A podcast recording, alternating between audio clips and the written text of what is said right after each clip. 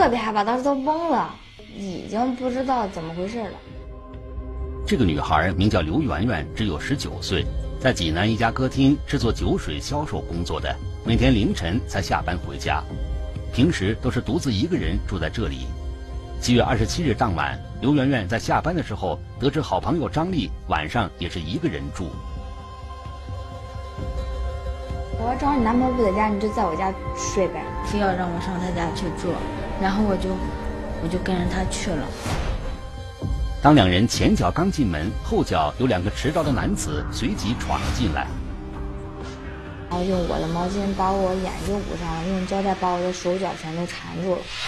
由于受到惊吓，刘媛媛当时并没有看清楚闯进屋里那两个人的面部特征，只是听到两个人说话是济南本地口音。身高都在一米七六左右，随后她被其中的一个人控制在了床上。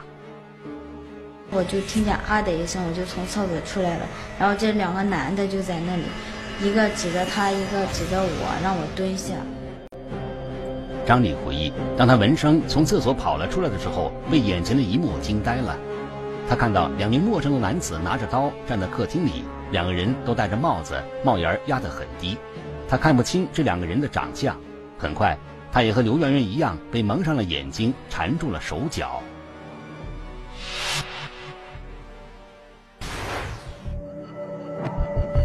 刘媛媛和张丽下班回家的时间已经是凌晨的两点多钟了，但是他们万万没有想到的是，还有两个持刀的陌生男子紧随其后。刘媛媛清楚的记得，当天晚上是她先用钥匙开的门，张丽。跟在了他的后面。由于当时张丽说她要急着上厕所，所以没有第一时间把门关好。刘媛媛放下了随身的物品，准备去锁门的时候，两名持刀的陌生男子闯了进来。这个夜晚对于这两个女孩子来说可怕，并且漫长。聚焦一线，直击现场。凌晨时分，两名持刀男子突然闯入，用胶带把我的手脚全都缠住了。是图财劫色，还是另有目的？是不是我得罪的那个人来找人报复我了？精心设计的阴谋，却暗藏蹊跷。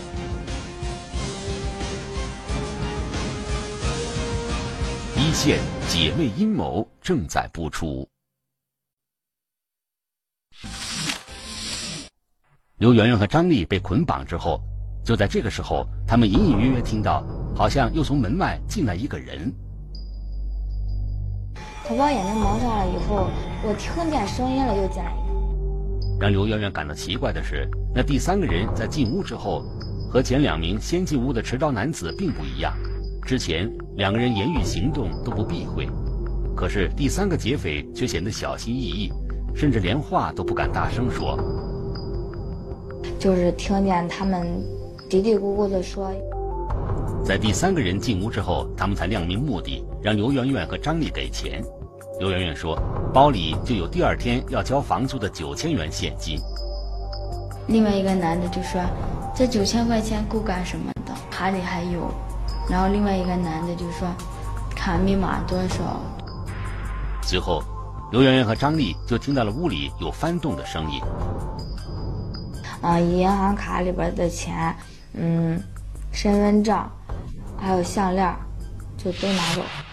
半个小时之后，刘媛媛和张丽听到屋里没有什么动静了，就相互解开了缠在手腕上的透明胶带。看到屋里边一片狼藉，什么东西都没有了。当时我就扑在他怀里哭了。家境并不富裕的刘媛媛，平时省吃俭用攒下了一笔钱。也被持刀的陌生男子抢走了。那段时间就感觉生活暗淡无光，本来世界是黑白的，然后变成了黑色的。不仅如此，就连自己的一部手机、一台笔记本电脑，更重要的是，还有一些昂贵的金项链、金戒指，价值三万元的金银首饰都被洗劫一空。而被抢走的两张银行卡里有自己辛辛苦苦攒下的四万元积蓄。也在案发当晚凌晨两点多的时候，被人在取款机上全部取走，分钱都没有。自己辛辛苦苦挣的钱都是给别人，这都让别人一下子就空了。更让刘媛媛感到难受的是，好朋友张丽是在自己的邀请下来家里的，没想到却赶上了这一遭。虽然张丽被抢的钱不多，只有身上的几百元现金，但是经历这种吓人的事儿，恐怕是一辈子也忘不了。由于害怕再遭报复，刘媛媛想着自认倒霉，并不准备报案。在张丽的一再劝说下，这才来到了派出所。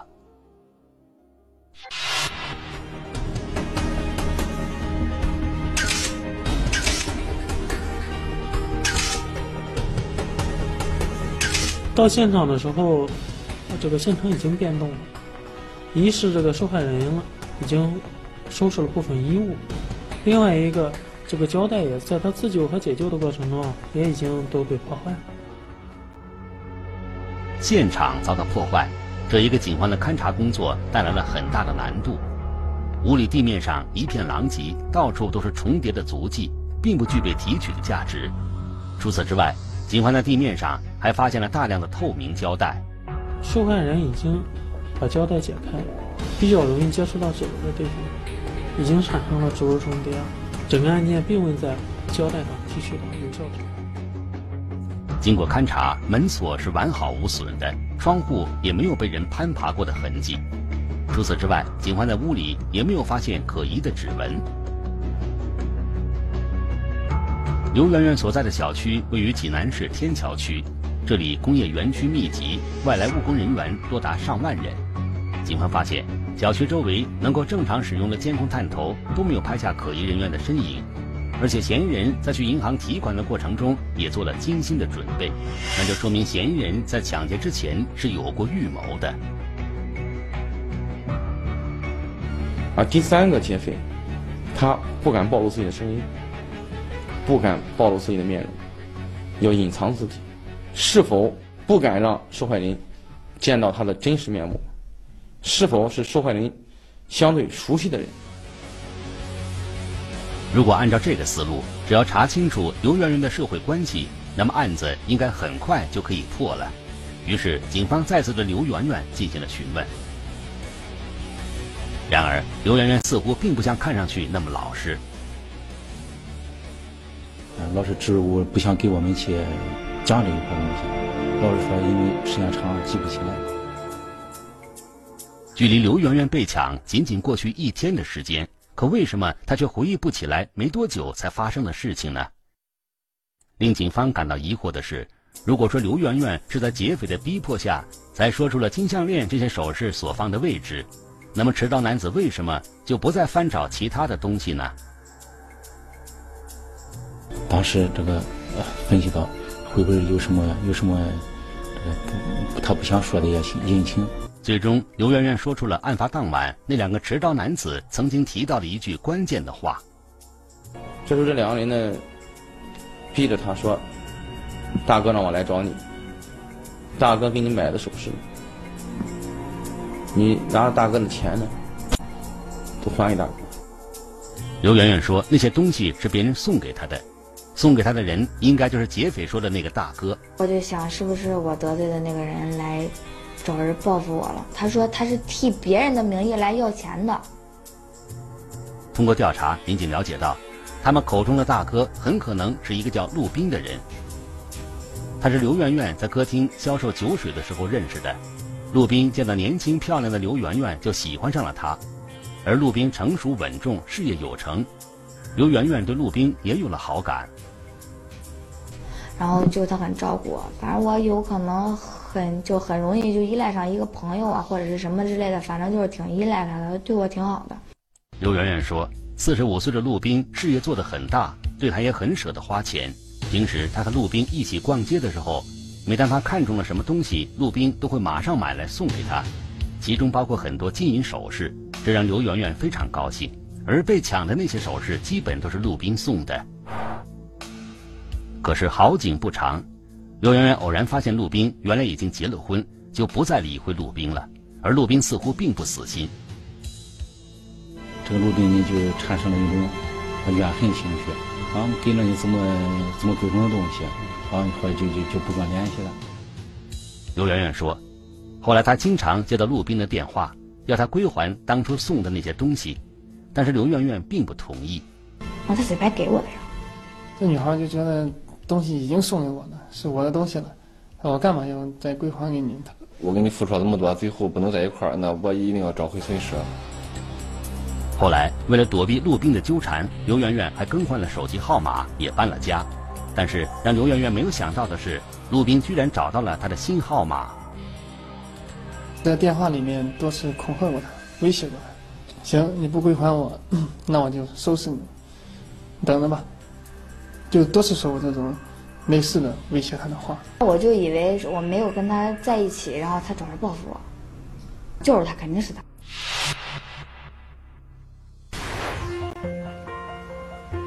案发前，陆斌和刘媛媛在感情上一直有纠葛。就在几天前，陆斌还在电话中威胁过刘媛媛，所以刘媛媛一口咬定这起抢劫案一定是陆斌策划的，而且陆斌很有可能就是那个进入到房间内的神秘人。陆斌四十五岁，之前一直在江苏。根据调查，陆斌是做建筑行业起家的。因为业务拓展来到济南才两个月的时间，在济南，他的人际关系倒也不复杂，并且陆斌是一个人居住。面对警方的调查，陆冰表现得极为淡定。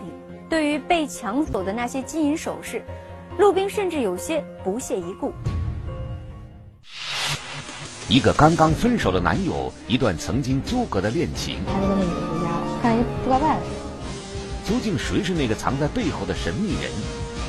一线姐妹阴谋正在播出。我送给他了，不差这点钱吗？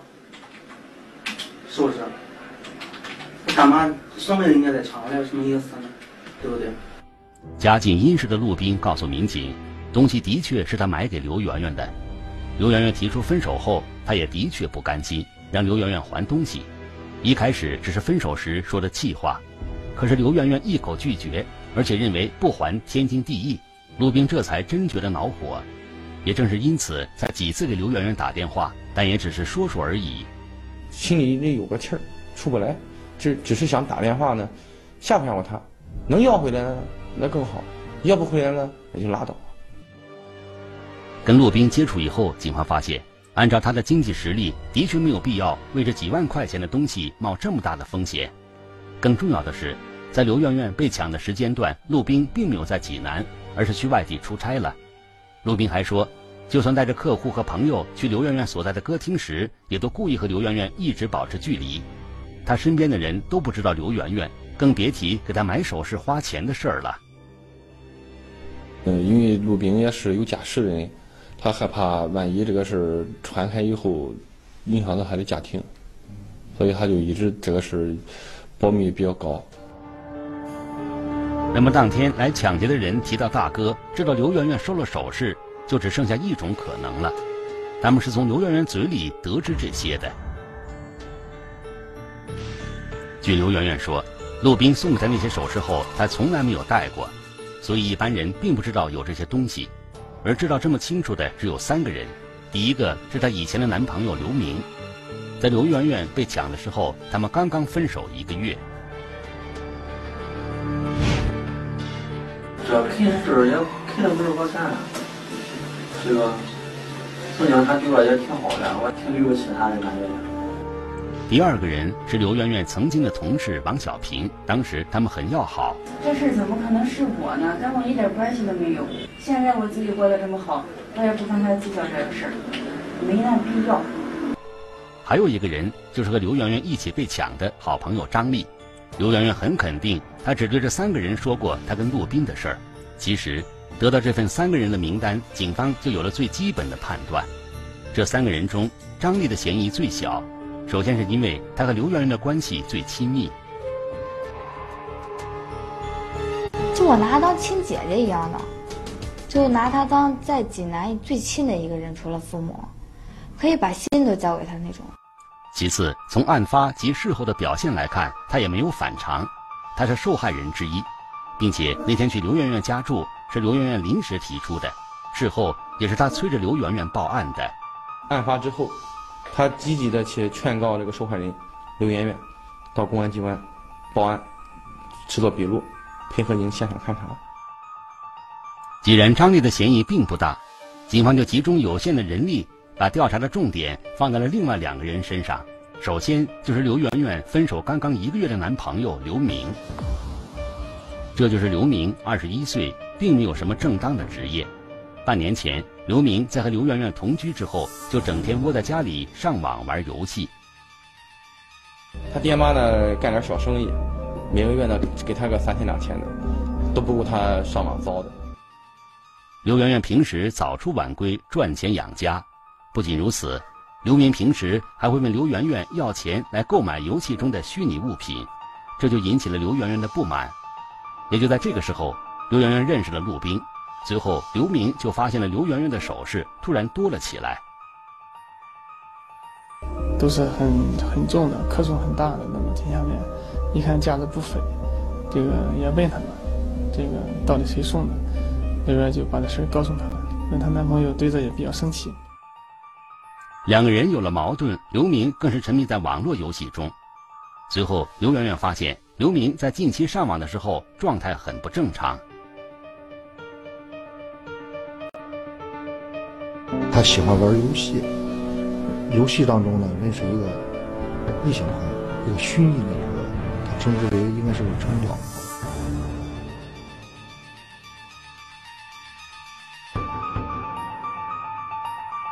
他女的约出来了，就吃饭又唱歌又玩的，然后他就跟那女的回家了，嗯，看了一不该办的事这个人就是刘明，也是目前嫌疑最大的人，因为他和刘媛媛曾经同居过，所以他很清楚刘媛媛的作息时间，并且他也知道刘媛媛有什么值钱的东西放在了哪里。在案发之前，两个人因为分手闹过矛盾。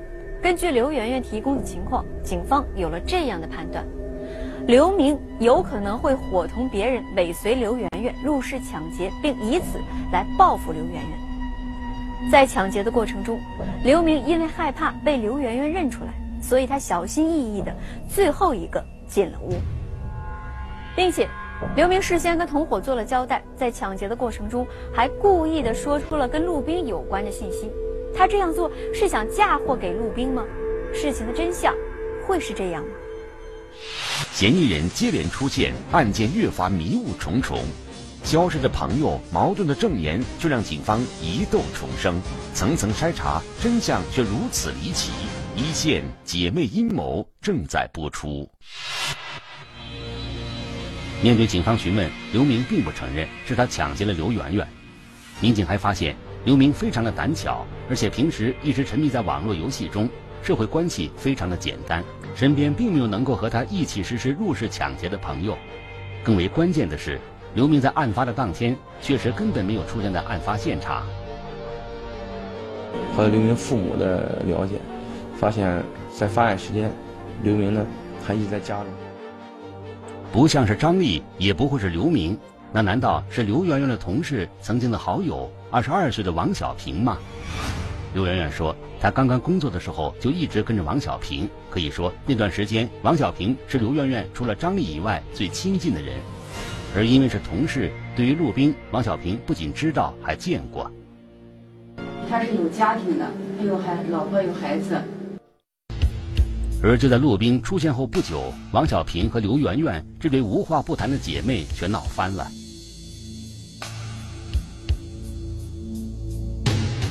他做这个酒水推销啊，有一有一定的提成，和他的经济收入啊什么的。不久之前，趁王小平生病之际，刘媛媛把原本属于王小平的一个客户抢了过来。两个曾经的姐妹因为一个客户不欢而散，互不理睬。另外一个值得警方注意的细节是，就在刘媛媛被抢的第三天，王小平突然辞职了，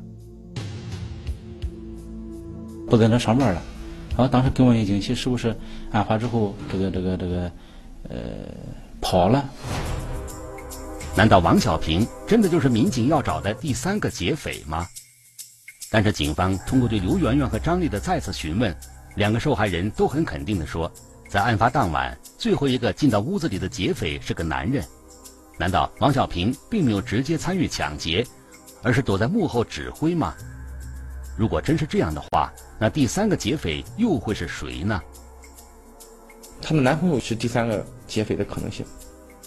办案民警立即找到了王小平的男朋友，但是却发现他并没有作案的时间。王小平的男朋友当时也没有在济南，公司安排他到外地出发，已经出去半个月了。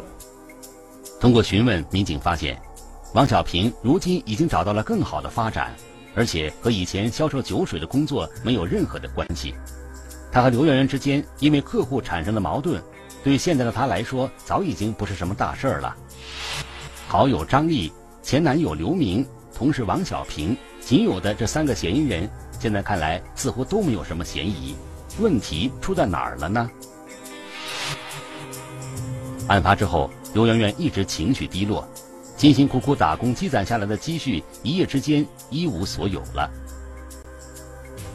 而案发的第二天要交房租的日子，已准备好的房租也被抢走，几乎走投无路。唯一安慰她的就是好友张丽。这些天。是张丽让同居的男朋友去了别的地方，把刘媛媛接到了自己的家里，她才有了安身的地方。我觉得，哎，不管怎么样，反正还有一个朋友在，最起码身边有个人，不是自己一个人。案发后，张丽成了刘媛媛在济南唯一的依靠，而这个时候，刘媛媛并不知道，警方正在调查的人就跟张丽有关，那个人就是张丽的男朋友于海洋。调查得知。张丽的男朋友在此之前晚上都是在家里住的，可是案发当天却没有回到他们租住的地方。打电话说，我就先问的他在哪，然后他说在朋友那里，然后我就我就问他，我说我今晚不回家住了。于海洋说，在案发的当晚，他有两个朋友来了济南，早就约好要聚聚。他们晚上在济南盖家沟附近的一家大排档吃了饭，然后就去附近的一家旅馆睡觉去了。我们对其中一家旅馆进行工作时，发现突然出现了受害人之一张丽的登记住宿当天晚上来的吧，属于第二天了。他是第一天来登记的。在案发当晚，张丽也遇到了抢劫，之后他就离开了那间屋子，一直和刘媛媛待在一起。可他的身份登记信息怎么会在这个时候出现在小旅馆呢？对那个张丽男朋友于海洋了解嘛，他和朋友去喝酒，喝得很晚才回去，到旅馆住宿，住的就是张丽头一天晚上订的房间。好，这是三个人。根据宾馆开房的记录显示，张丽是在案发前一天就已经开好了房间，也就是说，她在案发前一天就已经知道于海洋来了两个外地的朋友。正与之前张丽所说，您是在电话里才知道于海洋有朋友来济南自相矛盾，那么他为什么要撒谎呢？而且案发后，他多次做笔录都没有提到曾经去宾馆订房的事。而在调查中，更让侦查员感到蹊跷的是于海洋他们三个人那晚返回旅店的时间。那天大约四点半左右，然后他们敲门进来的，主要是一进来三个。不久，警方在旅馆旁边的一处监控里发现，于海洋和他的两个朋友在案发当晚的凌晨四点，竟然是打车来的。按照于海洋的说法，他们晚上吃饭的地方应该就是在旅馆的附近。可他们为什么还要打车呢？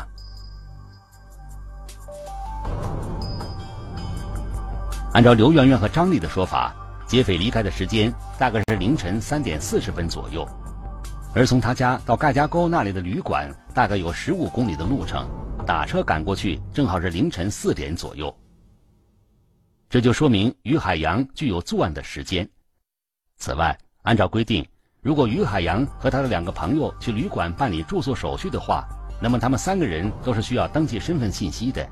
但是于海洋却让张丽提前开好了房间，这说明他不想暴露那两个朋友的身份，故意在掩盖事实的真相。朋友名字还不知道，他只知道他们的小名，这你想名没有名字的话，咱们想再查也很难。很快，办案民警也找到了当晚于海洋和他那两个朋友乘坐的出租车。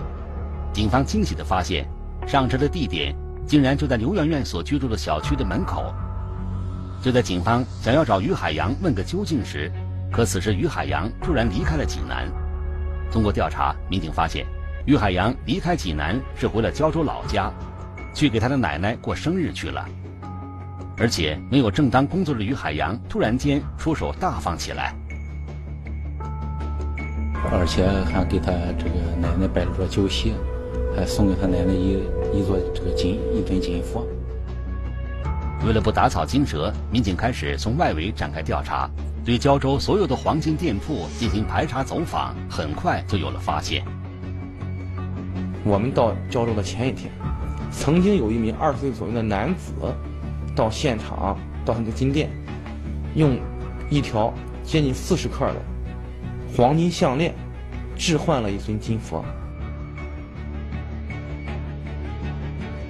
把我们就把于海洋的照片拿出来给这个给这个负责人辨认，结果他辨认他说就是就是他从这里用项链换的金佛。面对确凿的证据，于海洋交代他伙同别人抢劫刘媛媛的犯罪事实。于海洋果然就是出现在抢劫现场的第三个劫匪。审讯的过程非常顺利，但是对于办案民警来说，还是觉得事情有些蹊跷。因为。你看进门进的为什么这个这么巧？那是不是张丽故意的没有把门关死，还是无意的，就是赶巧了没有关好门？而且于海洋在作案之后还住进了张丽提前开好的房间里，张丽真的参与了吗？可能是一开始看到可能最不可能，也有可能最能就是就是他。我们一直在琢磨这个张丽在本案当中。到底是扮演什么角色？他到底是依然是受害人，还是知情者？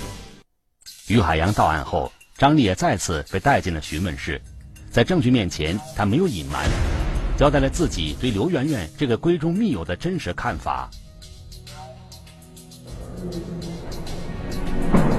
就是很抠，很显摆，很热。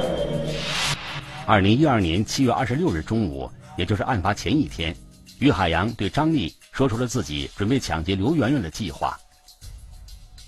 他事先去购买了抢劫使用的胶带、背包、帽子、刀子等作案物品。在案发当晚，正好刘媛媛邀请张丽去她家里住，张丽觉得这样能更好的掌握刘媛媛当晚的行踪，而于海洋和另外两名同伙就在三楼的楼梯口处等待时机。张丽故意落在后边后进门，然后张丽张丽后来进门以后就把门给虚掩上了。两个劫匪就顺势推开门，拿着刀进去了。等刘媛媛和张丽都被蒙上眼睛、捆住了手脚之后，于海洋才进了屋里。抢劫之后，四个人分光了所有从刘媛媛那里抢来的财物。而案发后，张丽觉得抢劫刘媛媛的计划天衣无缝。就劝说刘媛媛报案，以此来掩人耳目。